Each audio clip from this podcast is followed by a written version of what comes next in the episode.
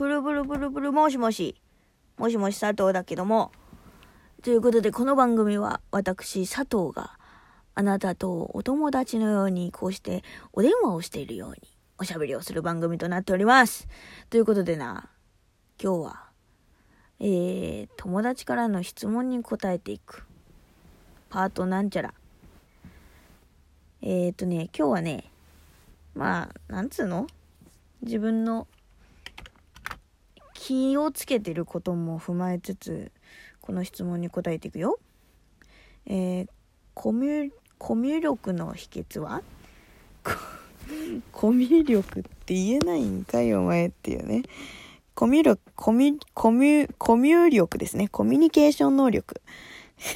コミュニケーション能力の秘訣は？っていう風に質問をもらったよ。でな、えー、まあ、私は割とコミュニケーション能力が高いと言われている人なんですけど自分でなんでコミュニケーション能力が高いって言われるかっていうのは、まあ、なんとなく見当はついててでえっと、まあ、なんでなんだろうっていうと私は人に興味がすごくあるんですね。はい。人人に興味がうんと何て言うんだろう。生物学的調じゃなくってその一人一人。例えばうんと学者さんだったらどんな、えっと、ものを研究してるのかとかその研究は何で始めたのかとか。なんかねそういうその人自身を知りたいんだよ。結構。っていう風に何て言うの？一人一人を割と一人一人が気になるタイプで、うん、なんかねその人柄みたいなのがなんだろう見えるまで割と聞き進めるタイプというかうんなんかねそうすごいね聞くの好きなの。人の人生とか人の考え方とか。うん。なんか自分はこういうふうに思って生きてきたとか。なんかあなるほどそういう考え方もあるんだっていう自分の考え方のレパートリーが一つ広がる感じがしてうんなんかなんて言うんだろうな。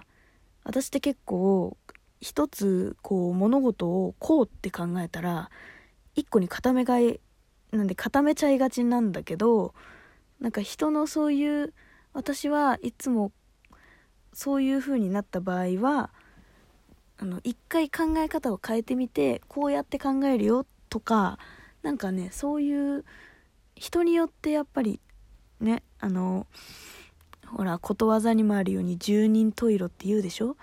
そう。だからねやっぱりね10人に聞くとね同じ質問でも10人違う答えが返ってくるんだよね。なんかねそういう質問とかを聞くのがすごい好きなの。私自身が。だからなコミュニケーション能力が高いって言われるんだろうなとは思う。うん。そうだね。うん。でも自分では何て言うの？そんなに思わない。思わないんだよな。うん。なんだろう。本当に私は尊敬してる人にしか会いたいっていうふうに思わないし声をかけたいっていうふうに思わないしうんなんか自分の好きな人にしか っていうなんかなんていうの？なんかあんまりうまく生きていけないようなタイプ。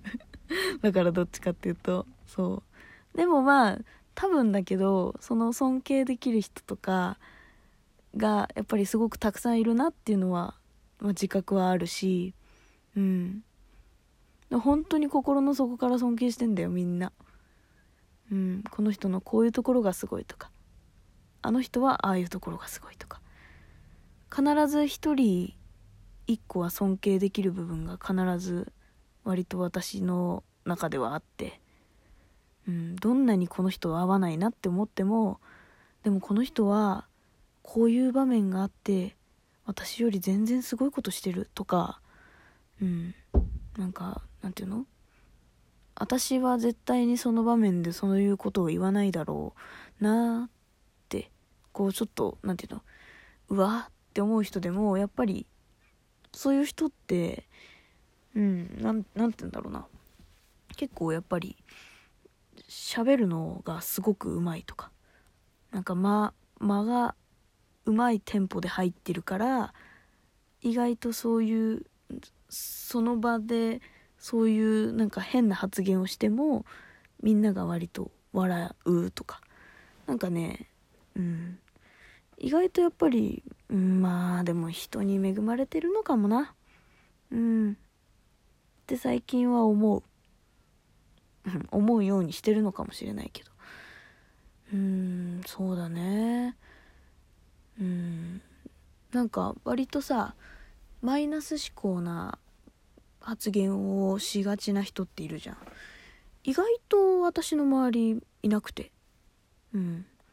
もうもちろん愚痴とかはあるよ。最近さほんと肩こりがひどくてとか。なんかそういうそういうのは全然あるけど。なんかもうほんと死にたい無理みたいな。なんかそういう人はあんまりいないかなうん。あれよ？その一時的にはあるよもちろん。疲れたもう無理。本当に無理とかはあるけどしょっちゅう言ってる子はいない。うん。一人もいないな。うん。まあ恵まれてるっていうのもあると思うけど。まあね。だから多分尊敬みんなのことを尊敬できるっていうのもあると思うんだけど。うん。